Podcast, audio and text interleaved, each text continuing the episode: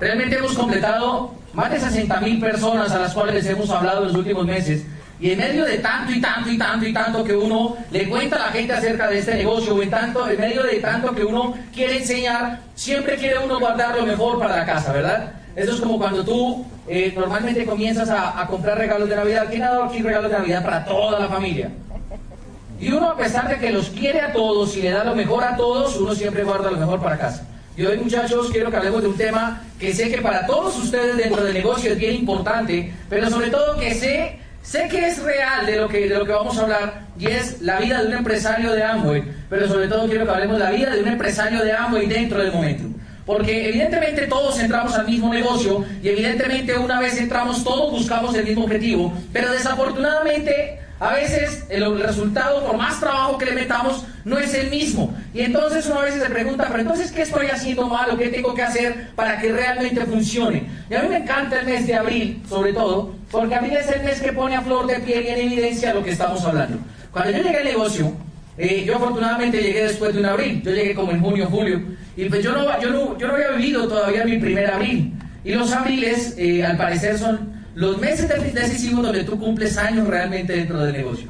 Digo abril porque abril es un mes donde viene la gente que arrancó calificación en marzo y viene la gente que no arrancó calificación en marzo. Entonces puede haber la mitad de la sala feliz y la mitad de la sala triste. Y entonces cuando uno se da cuenta de eso, puede haber la mitad de la gente emocionada, la mitad de la gente emocionada, desemocionada. Puede haber la mitad de la gente con ganas de, de correr y la mitad de la gente con ganas de matar a los que están corriendo.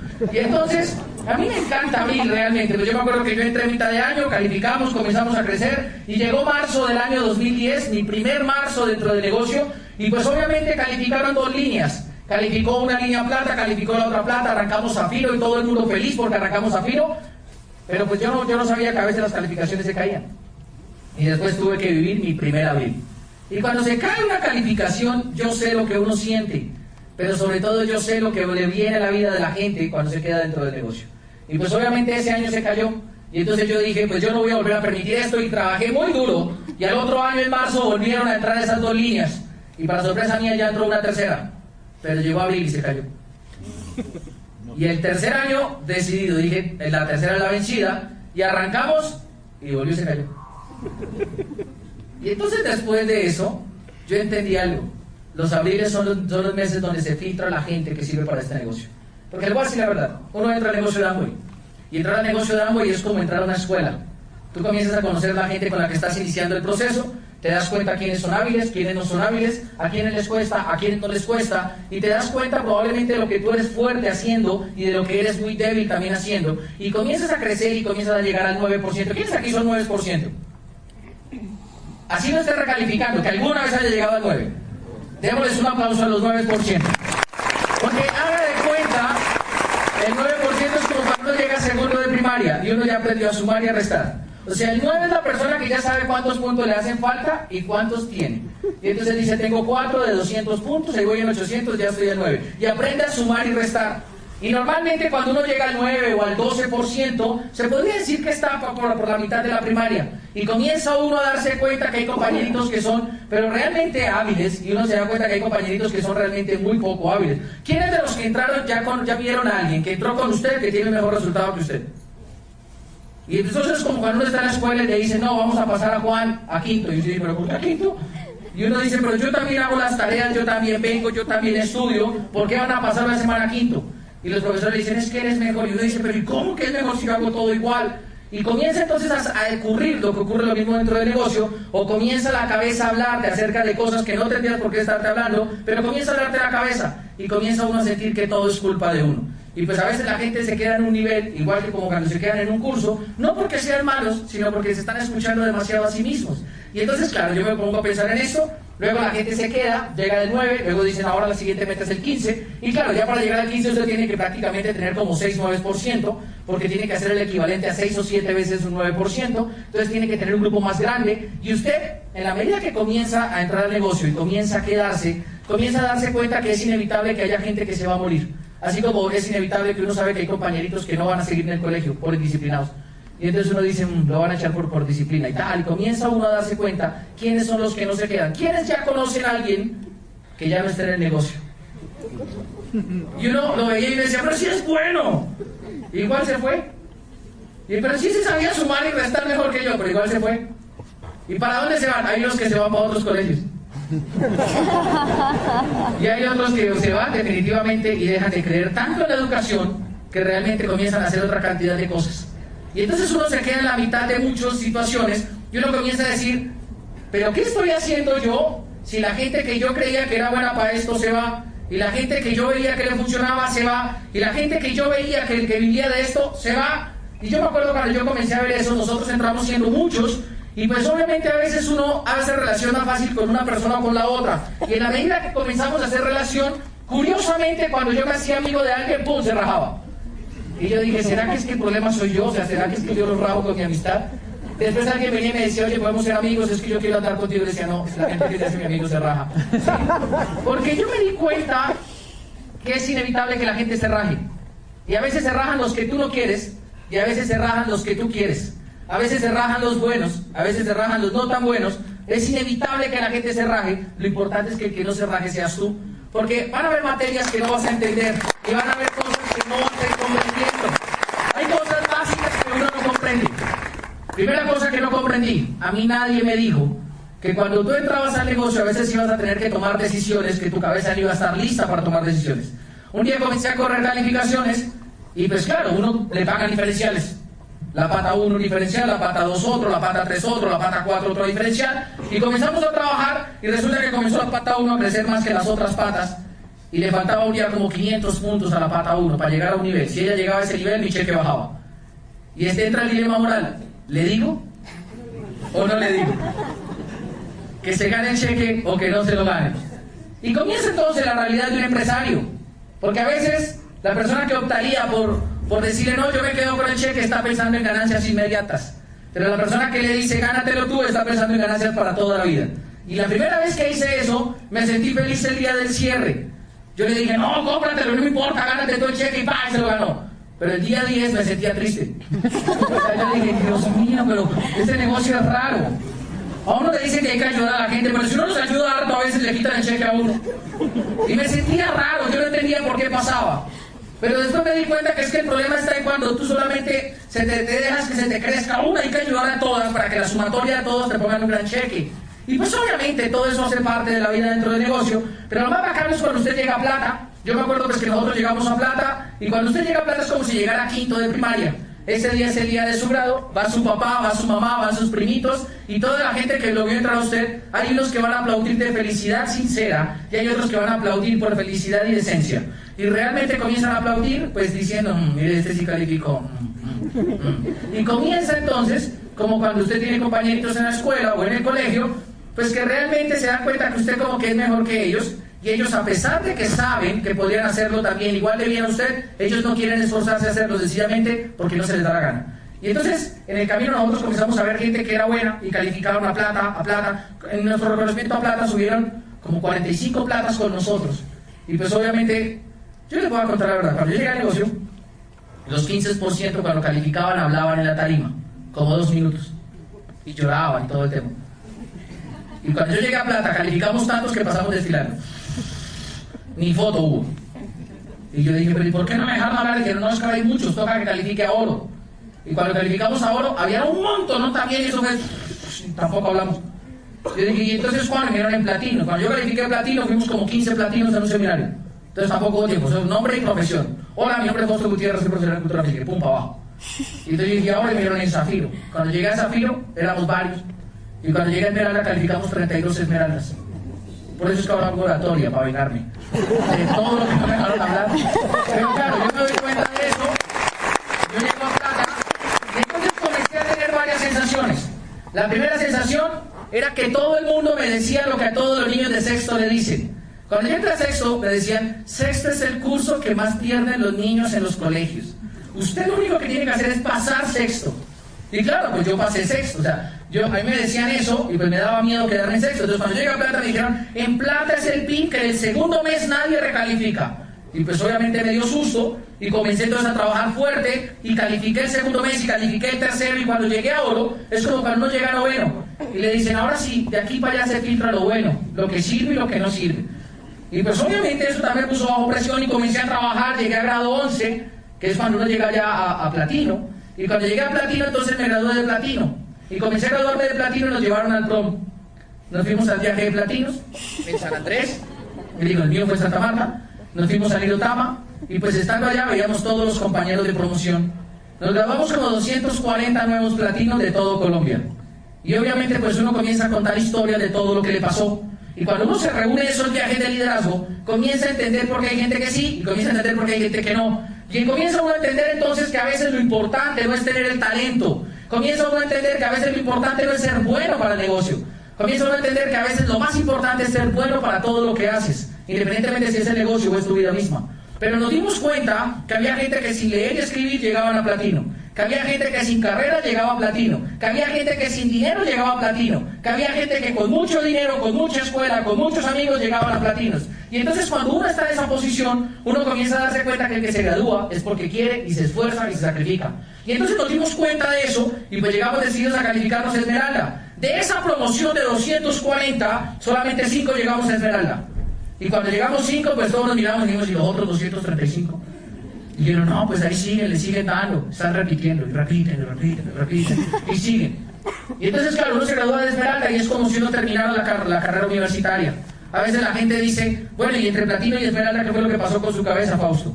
Yo digo, pues de platino a esmeralda, lo que pasó con mi cabeza es lo que pasa con la cabeza, de la gran, lo, lo que tiene que pasar con la cabeza de la gran mayoría de la gente cuando quiere calificar. Comencé a entender que esto no dependía ni de mi upline, que no dependía ni siquiera de mi papá, que no dependía de mi mamá, que no dependía de mi pareja, que no dependía de mis hijos, sino que dependía de una decisión personal. Porque le voy a decir la verdad, cuando comencé a calificar y tomamos la decisión de calificar Esmeralda fue cuando la gran mayoría de la gente que creíamos que iba a estar de acuerdo fue cuando más nos dijeron que no estaban de acuerdo.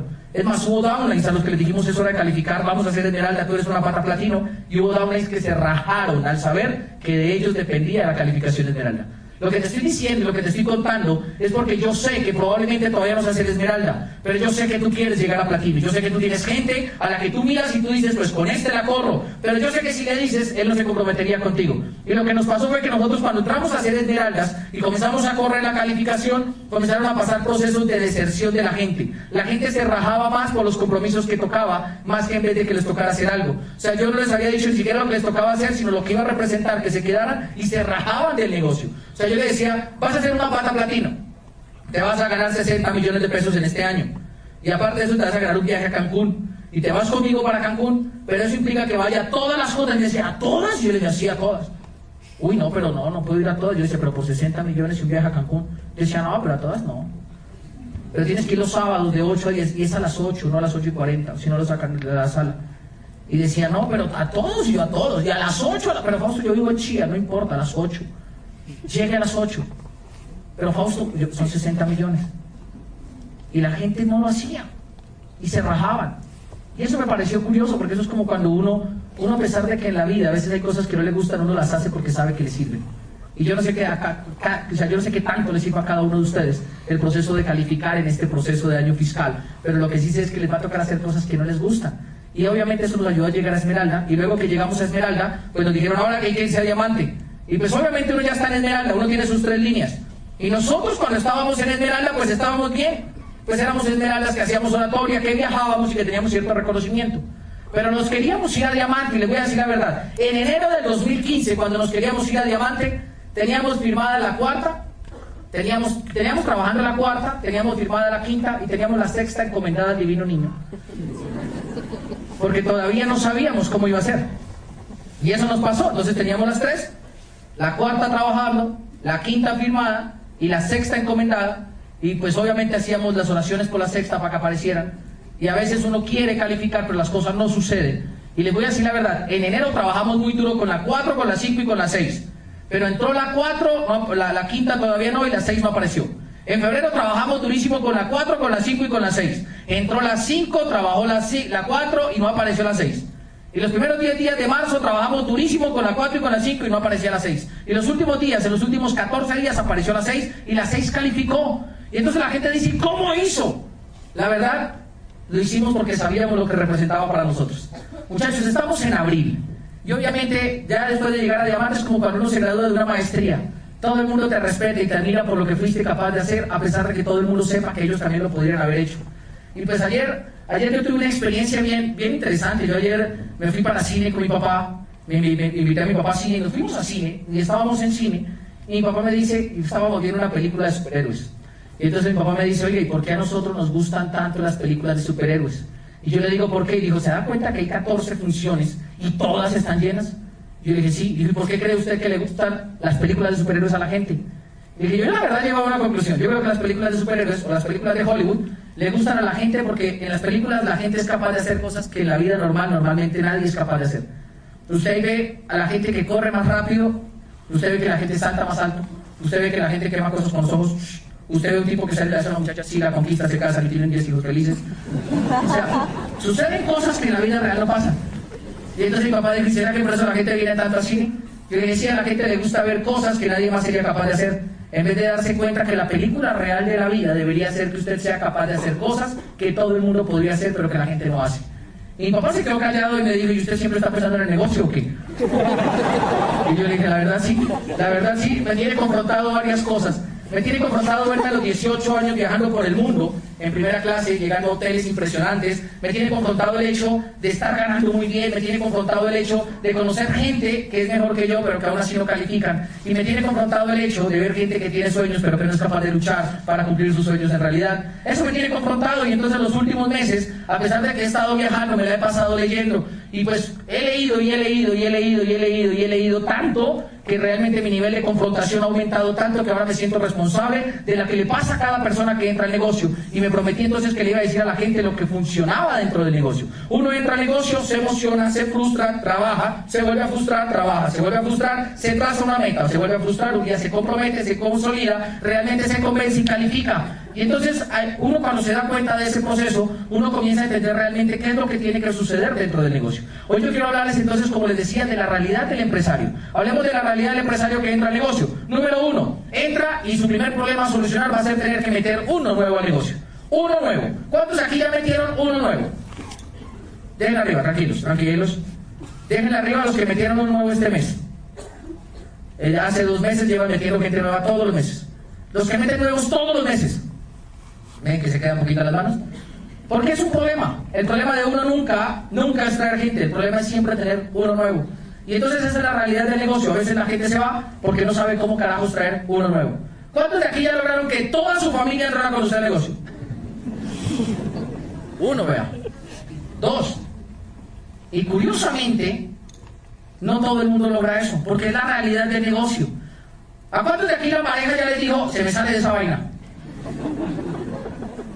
Es la realidad del negocio. La realidad del negocio. Y cuando uno se da cuenta de la realidad del negocio, uno tiene que comenzar a entender entonces algo.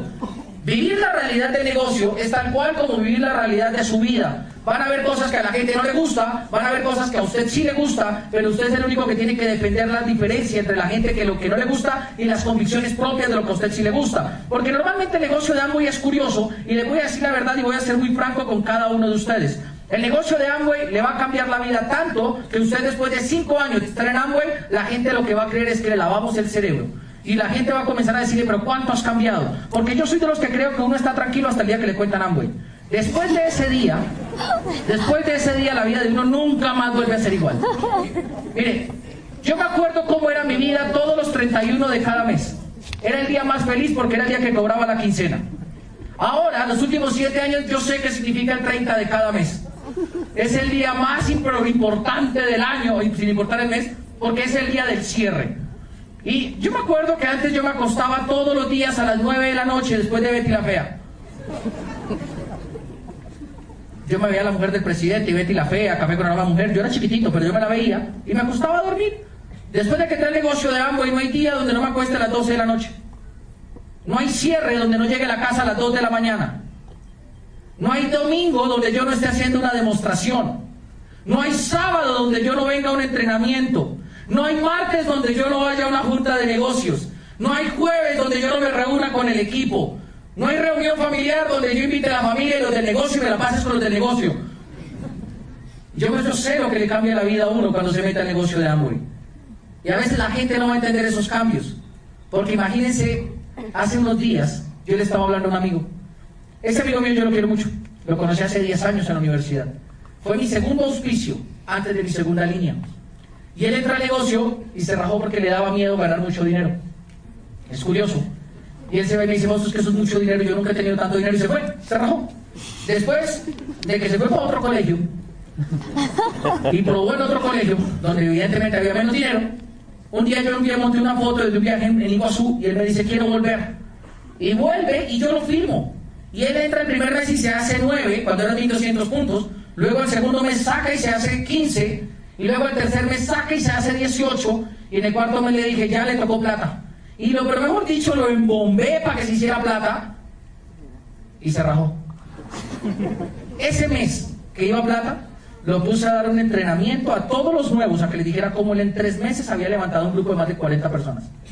Lo puse a que hicieran unas demostraciones para entrenar a la gente. Le dije que auspiciara 25 personas nuevas y que sin embargo íbamos a celebrar ese plata. Es más, le dije, yo que soy magnánimo le voy a regalar un millón y medio si usted califica plata. Y él arrancó a hacerlo y cuando llegó al cierre se quedó en 7.200 puntos. Y dijo, yo no sirvo para esto. Y se rajó y se fue. Y hace unos días estábamos hablando y me dice, ¿cómo vas? le dije, bien. Dijo, ¿ya en qué nivel vas? Le dije, en diamante. Le dije, ¿cuánto tiempo llevas? Y le dije, no, ya voy a completar siete años. Y dije, ¿cuánto te estás ganando? Y le dije, lo que se gana un diamante. Y entonces llega y me dice, lo que pasa es que a usted sí le sirve eso. Yo le dije, ¿a usted también? ¿No acuerda que usted llegó al 18? Y dijo, sí, la verdad, Fausto, a mí lo que me rajó es el estrés tan bravo que se vive el día del cierre. No, hermano, yo, yo no a eso. Yo definitivamente, mire, saber que yo llegaba con mil puntos y usted me decía, tiene que cerrar con diez mil, tiene que cerrar con diez mil, tiene que yo le decía, pero es que se puede. Y me dice, sí, el problema es que usted cree que todo se puede. y yo le digo, pero ¿y entonces qué está haciendo? Y dice, no, usted sabe que yo soy contador. Y yo le digo, ¿y cuándo le tocan los cierres? Y dice, igual, todos los fines de mes. Y le digo, ¿y cuando no están las cosas que digo, no, pues me toca hacerlo? Y yo le dije, lo mismo, es igualito. Lo que pasa es que aquí le tocaba en su propio negocio y no tenía un salario, lo hacía a voluntad lo hacía a disposición y lo hacía humildemente aceptando lo que viniera. Y él me dijo, pero es que hay otra cosa, Fausto, la presión de la gente a la que uno le promete que van a calificar y no califican. Y yo le dije, ¿y? Dijo, yo le prometí a mi mamá que se iba a hacer nueve y no se hizo nueve. Yo le dije, ¿por qué? Dijo, pues porque ese mes él no montó volumen. Yo le dije, no es culpa suya, es culpa de su papá. Y él me comienza a decir, Fausto, pero que el problema de Amway es que me sentía tan presionado, en cambio yo ahora me siento libre. Y le dije, ¿por qué? Y dijo, mire, yo antes con Amway todos los domingos eran demostraciones. Ahora todos los domingos estoy en la casa tranquilo con el niño. Y los miércoles de 8 a 12, de 8 a 5, dijo en el trabajo. Y los jueves de 8 a 5, en el trabajo. Y los viernes de 8 a 5, en el trabajo. Y los lunes de 8 a 5, en el trabajo. Y los sábados de 8 a 5, en el trabajo. Y le dije, ¿a usted eso le llama tranquilidad? Dijo, pero es normal. Y entonces comencé a darme cuenta de algo. La vida te va a cambiar con Amway. La realidad es esa. Pero nos va a sacar de lo que para la gran mayoría de la gente es normal, que para nosotros ya no es normal. O sea, yo me veía viajando en un avión y llegábamos, yo no me acuerdo si era Washington algún lugar de esos. Y el hecho es que llegamos y estábamos en el aeropuerto y comenzamos a comer. Yo cuando vuelo como mucho. Y comenzamos a comer y cuando estábamos comiendo yo comencé a escuchar en la mesa de al lado un tipo que le decía al otro, y si usted invierte tanto, se gana tanto, y le mete tanto, y le renta tanto, y en un fondo tanto de, de, inversión fijo y tal, tal, tal. Y yo volteé a mirar, yo, al principio cuando habló de inversión, yo dije volumen, yo dije, está hablando de y cuando volteé a mirar, era de otra cosa que estaba hablando. Y luego me quedé callado y había un tipo diciéndole, claro, yo le llevo el caso yo me encargo de joder al otro yo le quito todo y no sé qué, pa. Y yo dije, no, ese también está dando el plan. Y volteé a mirar a la otra mesa y toda la gente en corbata y me di cuenta de algo. Todo el mundo, todos los días se levanta a dar el plan en algo. Todos los días. Todos los días. Todos los días. Y entonces yo me puse a pensar, cuando mi papá tenía la panadería, daba el plan, claro, nos tocaba, vecina, ¿cómo está? Toma tinta aromática, café, perico. Dábamos el plan, nos tocaba dar el plan. Y claro, la gente decía, perico, pum, lo quiere con mantecada, mogolla, roscón. Y nos tocaba dar el plan, o sea, el plan que que yo tengo que sé que él necesita y punto, y sé que le va a servir. Entonces me comencé a dar cuenta que el problema de nosotros es que a veces hemos distorsionado la realidad del negocio sintiéndonos con la responsabilidad de cargar cosas que realmente son más sencillas de lo que creemos. Tenemos un negocio entre manos y el problema de cuando a uno no le funciona el negocio es que uno cree que en el negocio de uno necesariamente uno tiene que saber hacer cosas diferentes a las que todo el mundo hace. ¿Cuántos de aquí son contadores? ¿O profesionales? ¿Cuántos tienen una profesión? ¿Y a cuántos les ha tocado ir a dar el plan en su profesión? Y a decir, mire, yo soy médico, yo soy fisioterapeuta, contráteme, mire, yo sé hacer bien eso. Contráteme que yo soy contador, yo sé sumar, restar, multiplicar y utilizar la calculadora. Contráteme. Contráteme que yo soy abogado, yo me sé el derecho penal, yo me sé el derecho laboral, yo me sé. Contráteme. Y la gente comienza a dar el plan. El problema es que uno a veces magnifica la responsabilidad de la realidad que igual vivimos dentro del negocio. Y eso me lleva a mí entonces a saber que si la realidad es la misma, evidentemente tenemos que comenzar a pensar en varias situaciones y varias cosas que estamos viviendo. Pensemos una cosa, ¿cuántos de aquí, cuántos de aquí alguna vez han auspiciado 10 personas en un mes? 20, 30, 40. Y ahí ya estamos la Y yo conocí un negocio que auspicia como 2.000 personas por mes. Y entonces yo decía, pero ¿cómo hacen eso? Y me daba cuenta que es el mismo negocio, los mismos productos, el mismo departamento de servicio al cliente, la misma tienda, el mismo equipo, la misma junta, el mismo seminario, la misma convención, pero diferente cabeza para afrontar la misma realidad. Y entonces eso me llevó a mí a la conclusión, si hay gente que factura montones y mete montones de gente en el mismo mes, entonces el problema no es la realidad, el problema es la cabeza del que afronta la realidad. Y hoy estamos en una realidad, muchachos, hoy es 30 de abril. Y la realidad de todos nosotros es que ustedes vinieron hoy a hacer un cierre de un negocio en el que el 90% de la gente que lo rodea a usted no cree. Y en el que normalmente usted tiene que dar primeros resultados para que después ese 90% de la gente venga y le diga, yo sabía que usted servía para eso. La realidad es una. La gente solamente va a creer hasta el día que lo vean a usted viviendo mejor de lo que usted ya vive. La realidad es otra, es unas nomás. La gente que usted sabía que servía para esto, normalmente va, a tener que determinarlo ellos mismos, sino usted. Hoy estamos a 30 de abril. ¿Cuántos de aquí están corriendo meta? Déjenlo arriba, tranquilos. ¿Y a cuánto les falta para su meta? Es la realidad, a todos nos falta. Pero curiosamente el problema no es que nos falte, miren, todos los meses les va a faltar. Cada vez que usted quiera cambiar de nivel, le va a faltar. Cada vez que usted quiere irse al siguiente resultado, le va a faltar. Si usted es 15 y se quiere ir a plata, le voy a decir una cosa, le va a faltar 2.000 puntos promedio siempre que se lance a plata. Siempre. Que se ríe es que le pasó. Dijo, ay sí, me pillo. Cuando usted se lance a esmeralda le van a faltar como 5.000 o 6.000 puntos entre las tres patas. Y cuando usted se lance a diamante le van a faltar como 10.000 puntos entre las seis patas. El problema no es lo que falta, el problema es la cabeza que afronta lo que falta. Cuando usted se lance al 9 le van a faltar 200 puntos. Cuando usted se lance al 12 le van a faltar 400. Y cuando se lance al 15 le van a faltar 800 puntos. Y cuando se lance al 18 a usted le van a faltar 1000 puntos o 1500. Y por eso a veces la gente no está en el resultado que se merece, está en el resultado que su cabeza le, le, cree. Porque el problema de un plata o un 18 es la capacidad de afrontar, de afrontar lo que hace falta. Muchos hoy aquí están, yo sé que les hace falta, no se preocupen, a todos nos hace falta. Hoy a mí me hace falta. Y me hace falta más que a cualquiera de ustedes, yo sé por qué se lo digo. Pero el problema no es lo que les falta, el problema es la cabeza que está enfrente de lo que hace falta. Hay gente que cuando abre el mapa dice, no, pero faltan 2.000, esto está muy jodido. Y hay gente que cuando abre el mapa dice, uh, solo faltan 2.000, esto está hecho. ¿Qué cambia la cabeza de una persona cuando aprende a ver la realidad de una manera diferente? ¿Qué cambia? ¿Qué creen ustedes que cambian? Resultado uno, ¿qué más dicen ustedes? Creencia, ¿qué más? Energía, ¿qué más? Autoestima, ¿qué más? Fe, ¿qué más? Les voy a decir tres cosas que cambiaron en mí. Número uno, la fuerza. Dentro de nosotros lo único que cambió fue la fuerza. ¿Fuerza con qué? Fuerza con saber de qué era capaz yo. Punto. Hubo un día, cuando yo estaba calificando Esmeralda, donde a una pata le faltaban 4.000 puntos. Una pata. Y hicimos lo que teníamos que hacer. No se imaginan cuánto tuvimos que hacer. Y le dimos y le dimos y le dimos y le dimos. Si se caía esa esmeralda, se caían 68 millones de pesos en bonos. Se caía un viaje a Cancún. Se caía otro viaje, dos viajes a Cancún se caían. El de la pata y el mío. Se caía la esmeralda. Se caía el pin del equipo. Se caía una esmeralda de momento. Se caía una esmeralda del mercado pero se me caía la cara de vergüenza. Cuatro mil puntos. Y yo vuelto a mirar al frontal y digo, entonces, ¿qué hacemos? Dijo, no sé. Yo dije, pues son las 10 de la noche, nos quedan dos horas, eso está hecho. Y yo me fui y me encerré en el baño y dijo, ojalá me haya creído. Salí a las, a las 10 y media, le dije, ¿qué ya? Dijo, no, no sé qué hacer. Y dije, tenemos que pensar algo era ese mes. No había más meses. Y luego volví, por ahí me metí, a las 11 salí, ¿qué hubo? Queda una hora, ¿cuánto? Dijo, no, te va a faltar 4 mil. Dije, entonces no hay de otra. Hay que comprarlo. Y él dijo, ¿y cuánto vale eso? En esa época eran como 12 millones. Le dije, 12. Dijo, ¿y los tiene? Yo le dije, no. ¿Y usted? Yo tampoco. y entonces yo le dije, no importa, hay que comprarlo. Dijo, ¿qué lo vamos a pagar? Y yo le dije, después pensamos en eso, hay que comprarlo.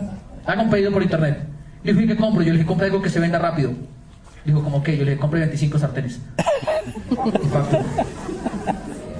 Dijo, ¿y ahora qué hago? Yo le dije, déjelo ahí, aquí que lo pagamos. Dijo, ¿con qué? Yo le dije, tenemos 40 minutos para encontrar con qué pagar. Y yo me iba a caminar y todo el mundo me decía, ¿cómo vas yo? ¿Y él? 25 sartenes. Entonces yo llamo a Andrés y le digo, Andrew, acabo de comprar 25 sartenes, pero hace esmeralda. Y él me dice, ¿y la plata? Yo le digo, ya la estamos buscando. Fresco, eso entra. Y me llama la gerente de negocios. Me dice, ¿qué vas a hacer con eso, Fausto? Me van a llamar, que me van a pedir una estrategia con la cual... Le dije, mira, yo ya tengo una estrategia fresca. Eso se va a mover. Eso se va a mover fresca. Le dije, ¿cómo sabes? yo le dije, porque el que me preste la plata le voy a decir que lo pase a una cuota y yo la pago. Dijo, ¿seguro? Yo le dije, sí. Me volvió a abrir mi frontal y me dijo, ¿seguro? Yo le dije, sí. Y seguimos. 11 y 45. Ya habíamos hecho unas llamadas y encontramos cinco tarjetas de de alguien que nos conocía, de alguien que creía en nosotros, pero de alguien que quería probar que estábamos equivocados. Yo se la presto, pero yo le voy a garantizar que usted no va a poder pagar ese dinero. Para probarle que ese negocio no funciona. Es una locura lo que usted está haciendo, una estupidez, Fausto. Yo le decía, pues déjeme a mí con mi estupidez y a usted con su seguridad, pero preste la plata. Se la pago el 22, el 23, hágale. Y sacamos y las pagamos. Y pues todo iba bien, todo ese día fue amor y paz. El problema es cuando le llegan 25 sartenes a la portería del conjunto. Y llama a la administradora, señor Gutiérrez, llegaron 25 cajas de Amway. Usted sabe que no tenemos bodegaje en la administración. Y después subiendo caja por caja al apartamento, y caja por caja. Y la cabeza diciendo, quedan 16 días para pagar las tarjetas. Pero ahí es donde realmente encuentra uno la fuerza. Número uno, la cabeza me cambió porque me creé fuerza dentro de mí. Para hacer cortica la historia, nos inventamos cadenas de sartenes. Seis señoras. El sartén vale 600 mil pesos. Cuando valía 600 mil. Usted pone 100 mil este mes, usted otro, usted, usted también, usted también, usted también, usted también, usted también. Y el orden es, ¡pum!, el primero para usted. Y dentro de seis meses, cada una tiene un sartén. Ahí venimos seis sartenes. Y hágale, pa, pa, pa, pa. Como nos dimos cuenta que era bueno, entonces hicimos una, una cadena de 12 sartenes por otro lado. Todo un año entregando sartenes. También reunimos un grupo de señoras en una casa, invitamos un chef y le dijimos, tú vas a cocinar y vas a decir que estas ollas son las mejores. ¿Las has probado? No, no importa, vas a decir que son las mejores. Bueno, está bien. ¿Cuánto, le, ¿Cuánto me pagan? Lo que usted cobre. ¿Cuánto cobra usted? 150 la comida. Está pago, listo. Pero si usted no vende 5 ollas mínimo, no se le paga los 150. Está bien, yo la hago. Invitamos señoras, comenzamos a cocinar, pa, pa, pa, pa, pa, pa, y solamente nos quedan dos sartenes. ¿Quién dijo yo? Y eso comenzaron a mirar, ya, ya, necesito uno más. Vamos a mirar si en la bodega hay otro. Obvio, bien. Pero se vendieron. Después de que usted vende 25 sartenes, ¿cómo se siente usted? Poderoso. Usted comienza a sentir que tiene por dentro algo diferente. Otra situación. Nos hacía falta 2.000 puntos para cerrar una pata cuando íbamos camino a diamante.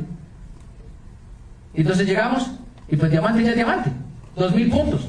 Y usted ya va metiendo, entran 5 líneas, le falta la sexta y faltan 2.000. ¿Qué hace usted? Pues y entonces Voy a comprar sartenes, no, pero ya todos los que conozco tienen sartén. ¿Qué compramos? Para ese momento había venido Sam Remborg. Y dijo, vamos a comprar proteínas. Dos mil puntos en proteína. ¿Cómo vende usted dos mil puntos en proteína? Con una fuerza por dentro. Cuando usted se da cuenta de que es capaz usted, mire, usted mueve el volumen que sea necesario. El problema de la gente es cuando hace negocio sin fuerza. El problema de la gente es cuando hace negocio más con pena que con fuerza. La gente planifica cuando se da cuenta que es capaz de hacer cosas que no todo el mundo hace. Y la verdad, la gente va a hacer las cosas aquí por pena. La gente va a hacer las cosas por, por, pena, literal, de tener que llamar a un familiar y decirle, ¿sabe qué? Me compré 4 millones en productos y necesito venderlos, ¿cuánto me va a comprar? Pero les voy a decir una cosa, la mogolla campesina, que es una mogolla que se hace en las panaderías muy rica, liñada, no se vende con pena. Usted puede ser el, tipo, pues, el, tipo estrella, pero si su papá tiene una panadería, a usted le toca aprender a vender mogolla chicharrona, mogolla campesina, mogolla con queso y todo tipo de mogolla. Y cuando usted puede ser lo más play que usted quiera, pero usted le toca que llegar a vender una mogolla, usted se acuerda que realmente en la vida el secreto es tener fuerza. Nosotros siempre fuimos muy exitosos en todo lo que hicimos en la vida. Teníamos dificultades económicas, pero fuimos muy exitosos porque la panadería nosotros nos enseñó a hacer algo, a tener fuerza del interior. Esa fuerza es lo que hace que una persona sepa que no importa qué esté sucediendo, él hace que las cosas sucedan.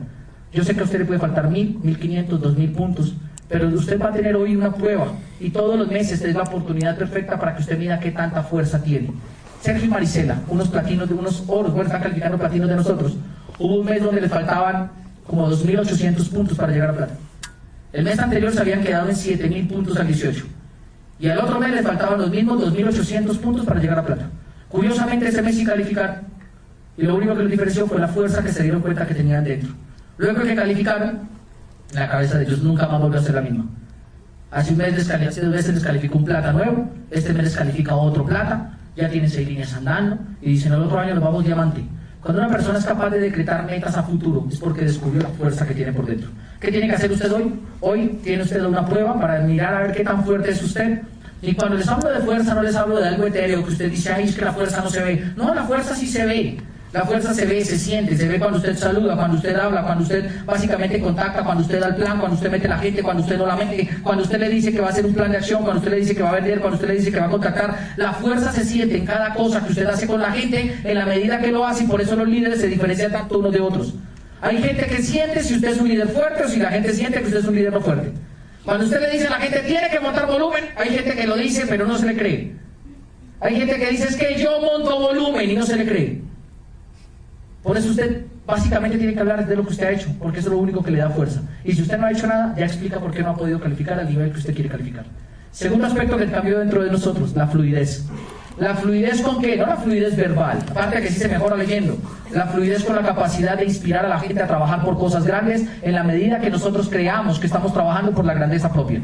Nosotros normalmente entramos a un negocio para hacernos grandes. Imaginémonos algo, ¿cuántos aquí son menores de 22 años?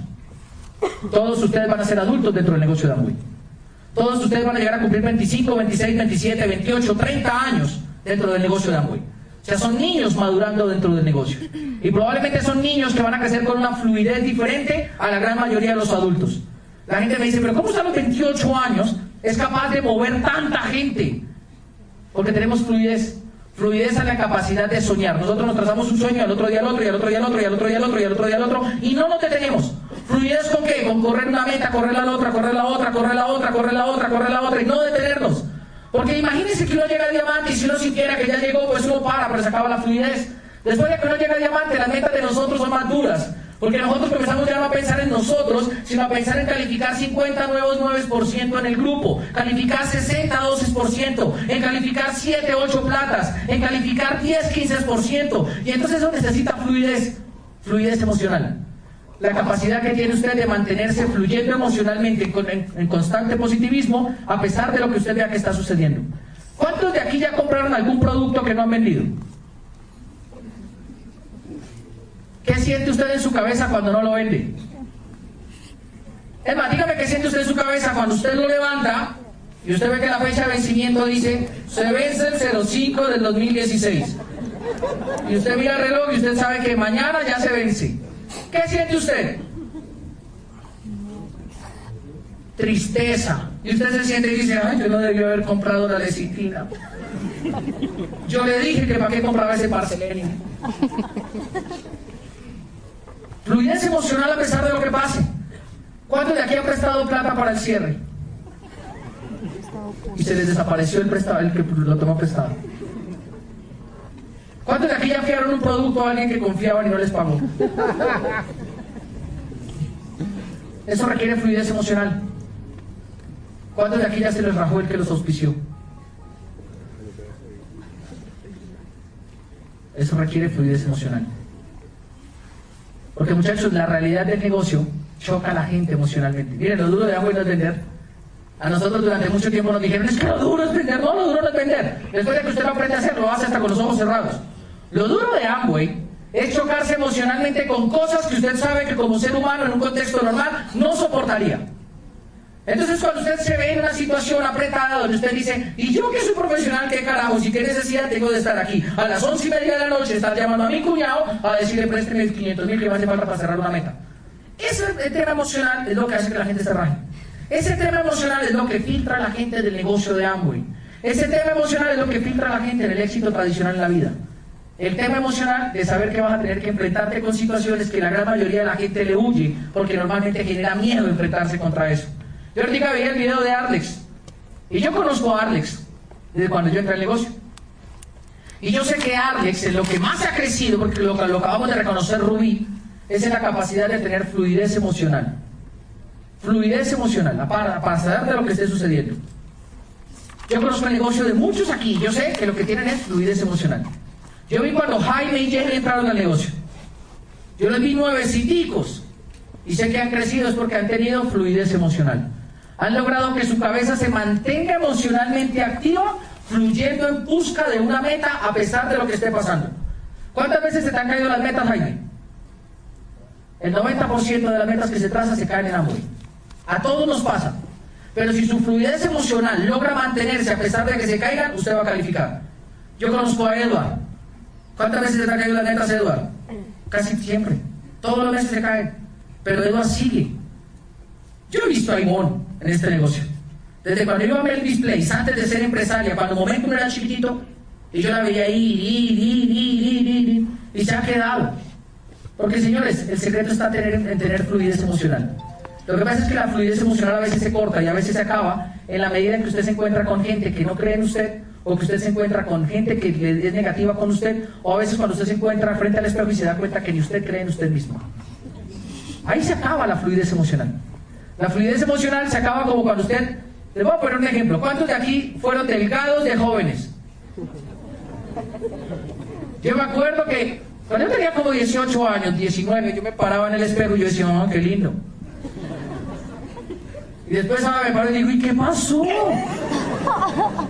¿Qué pasó? Fluidez emocional se requiere en este momento. Si usted en el momento en que comienza a darse cuenta que los años le han pasado no tiene fluidez emocional, va a comenzar a hacer cosas para tratar de volver a algo que usted ya no es. Y es lo que le pasa a la gente, no tiene fluidez emocional y siempre tratan de vivir del logro alcanzado en el pasado y no del logro que van a alcanzar en el presente.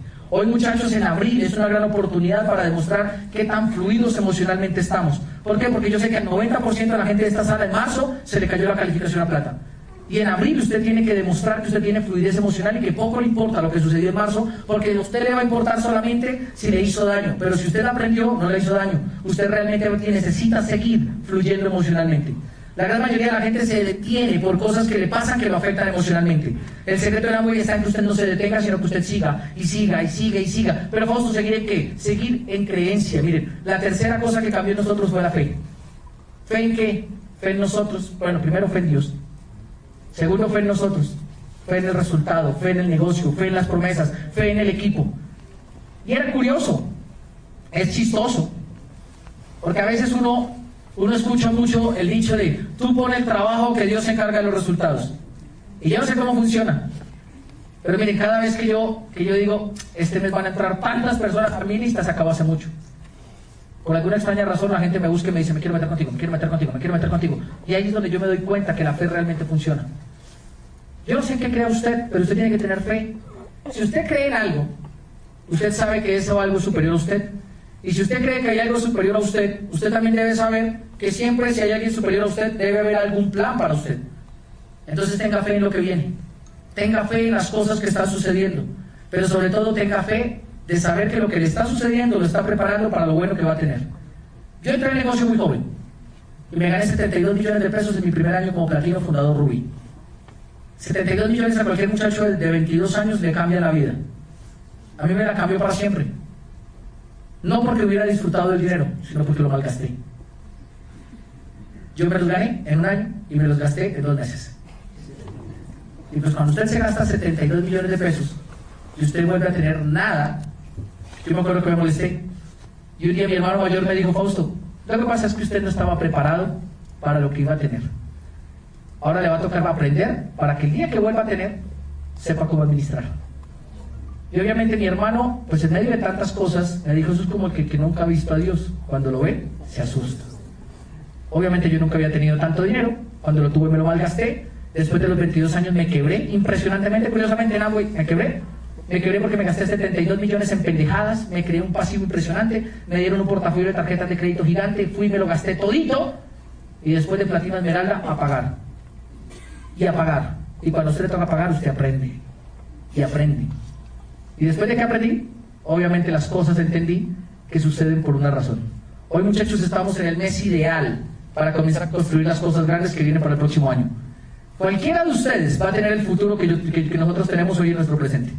Daisy y yo les queremos decir a ustedes, miren, nuestro futuro, nuestro presente es el futuro de ustedes. Y lo vivimos cada día. ¿Cuántos de aquí, sinceramente, se, quedarían, se quedarían en Amway si Amway no diera dinero? ¿Cuántos de aquí? Quiero que lo piensen. Quiero que lo contemplen. Porque todos entramos por dinero. Todos. Pero la gente se consagra el día que deja de trabajar por dinero y comienza a trabajar por la gente. Curiosamente las calificaciones llegan el día que tú te olvidas de tu cheque y comienzas a prestar más en el cheque de los demás.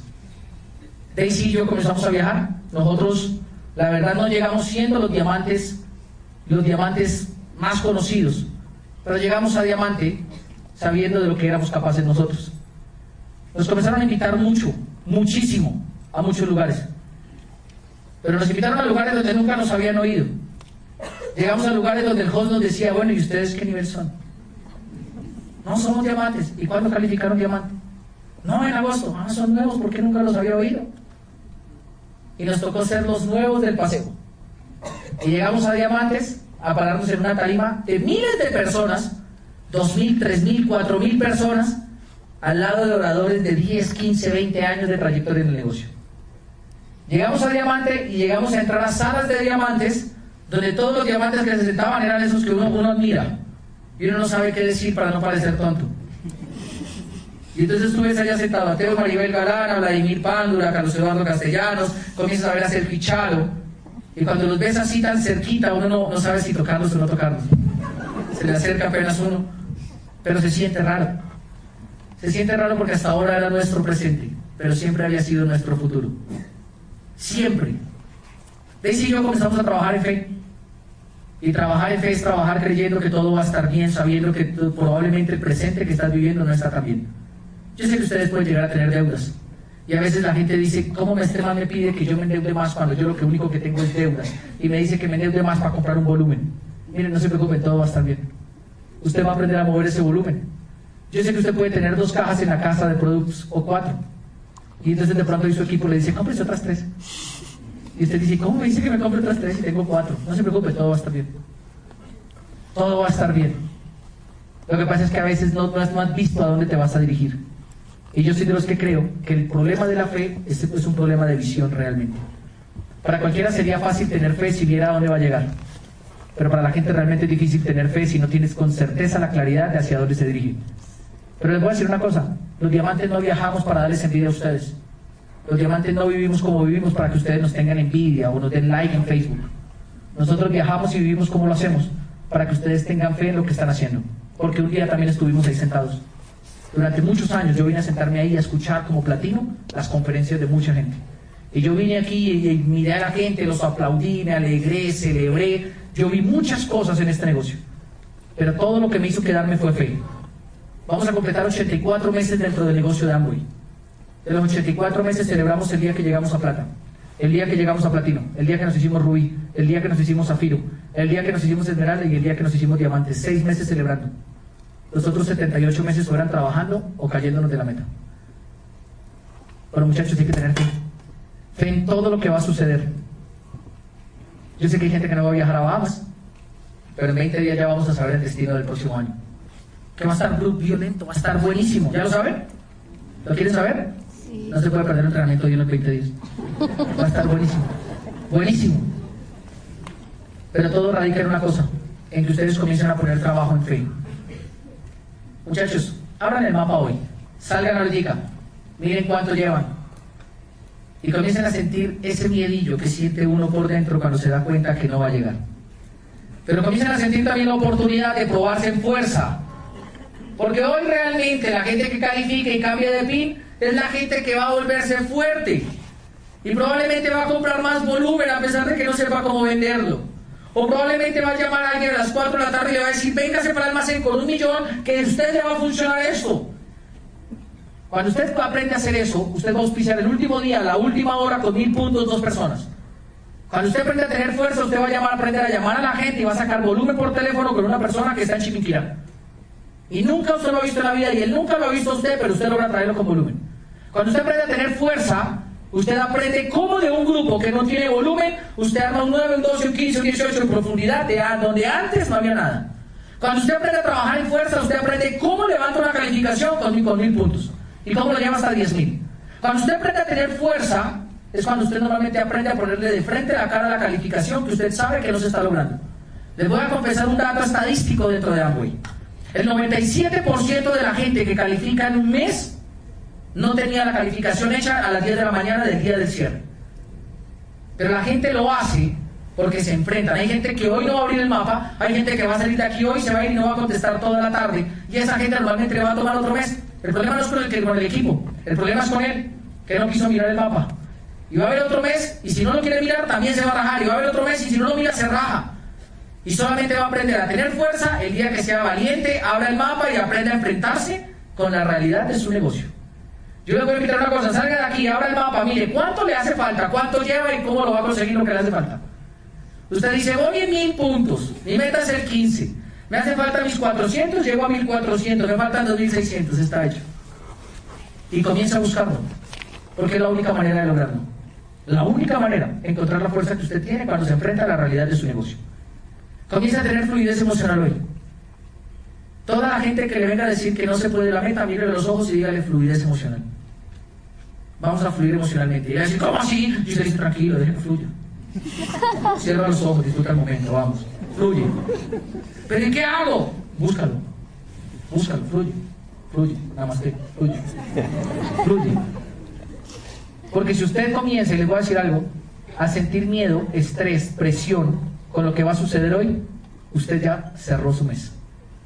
Pero si usted comienza a fluir emocionalmente y no dejar que nada lo cargue hoy, usted va a encontrar soluciones que yo le garantizo. Mire, el momento más productivo de un empresario de Amway son de las 8 de la noche a las 12, siempre y cuando tenga una meta. Si no, va a ser el momento más estresante y de sufrimiento para un empresario del negocio de Amway. De 8 a 12 de la noche. Yo he visto de 8 a 12 de la noche hacerse platas, platinos, esmeraldas y diamantes. De 8 a 12 de la noche. Día 31 de agosto del año 2010 y 2015. Estábamos en el almacén, de yo cerrando el diamante. Habían cerrado cinco líneas. Y faltaba cerrar la línea de Daisy, que estaba cerrando ese mes su platino, su platino. Y Daisy tenía un grupo en una ciudad. En esa ciudad, iniciando mes en agosto, cuando yo me metí a mirar el, el mapa a las 10 de la mañana, iba en 4.000 puntos. Yo dije, pues de 4.000 a 10.000 faltan 6.000, eso está hecho. Y nos fuimos para la tienda tranquilos. Y cuando llegamos a la tienda, yo volví a mirar la página y decía menos 400 puntos. Y yo, ¿será que yo miré mal esta mañana? Yo me servicio al cliente y dije, mira, es que esta mañana yo miré 4.000 y ahora va menos 400 la línea. Me dijeron, sí, es que, ¿se acuerda la ciudad esa donde usted tiene un grupo con, donde Daisy usted tienen un grupo afuera? Yo le dije, sí. Todos ellos se renunciaron como unos 20 iniciando mes y se fueron para otro colegio de educación especial. y se llevaron sus inversiones, hicieron devoluciones y, y todo. Y pues como tú estás cerrando tu diamante, nos toca procesar la devolución hoy para no afectar tu calificación. Le digo pero me acaban de quitar 4.400 puntos. Me dice, sí. Y éxitos en tu cierre. fluidez emocional, fluidez emocional. Una de la tarde. A 11 horas del cierre. Después de haber trabajado todo un año, faltando 11 horas, me entero que ahora faltaban 37 millones de pesos. Dígale usted a su cabeza que fluye emocional, me faltando 37 millones de pesos. Y llamamos a la gente. ¿Cómo vas? ¿Cómo va tu meta? ¿Cómo va tu meta? ¿Cómo va tu meta? ¿Cómo va tu meta? A las 6 de la tarde llegó todo el equipo de apoyo a celebrar. Entraron en una cabina de sonido gigantesca, pusieron así la cabina, un micrófono y dijeron, ¿qué hubo? Ya lo cantamos. Y nosotros íbamos en 3.000 puntos. No, todavía no, espere. Denos tiempito, un poquito. A las 8, a las 8. Y a las 8 todos así sentados. ¿Qué hubo ya? No, no, vamos en 5.000, denos otro ratito. 10 de la noche, ¿ya? No, vamos en 6.000, otro poquito. Y comenzamos a darle. A las once y media de la noche me dijeron, vamos a cantar ya, Fausto. No, todavía falta, espere. Conclusión, cuando faltaban 5 para las 12, el año iba a terminar, faltaban 700 puntos. Y pues yo así desesperado le digo a un, a un crossline, un amigo del negocio, le digo, me faltan 700 puntos. Y dice, ¿qué pasa? Y yo digo, no tengo plata. Y dice, no, cómpralos con esa tarjeta. Todo el mundo en función de nuestra calificación. Y yo saco la tarjeta y no podía, los nervios, pues, todo el tiempo esperando tu calificación a diamante y no podía digitar los números de nada de esa vaina. No podía, no sabía qué iba a comprar. Y le volteó yo a mirar a otro que estaba ahí y le dijo, ay, por favor, haga el pedido, compre cualquier cosa, yo voy a celebrar el diamante, chao. Y me salí del salón. Y nos fuimos a celebrar el diamante. Y felices celebrando el diamante. Esa noche la pata no cerró con 10.000, cerró con 14.400 puntos. Nos hicimos 14.800 puntos en, en 11 horas, porque teníamos fuerza. Y teníamos fluidez emocional. La pata cerró o cerró. Esa noche no solamente cerró un platino, también cerró un oro. Porque nosotros sabemos cómo hacer esto. Y todo radica en que usted se enfrente a la realidad de su negocio. Claro, siete días después, llegó a la casa una caja de 700 puntos. Y cuando yo la abrí, eran solo labiales de chocolate. Y entonces digo yo, ¿y de dónde salieron tantos labiales de chocolate? Oye, ¿usted cuál compró? Digo, si yo quería celebrar solamente vi eso de primero. Fluidez emocional, muchachos. Fluidez emocional y mucha fe.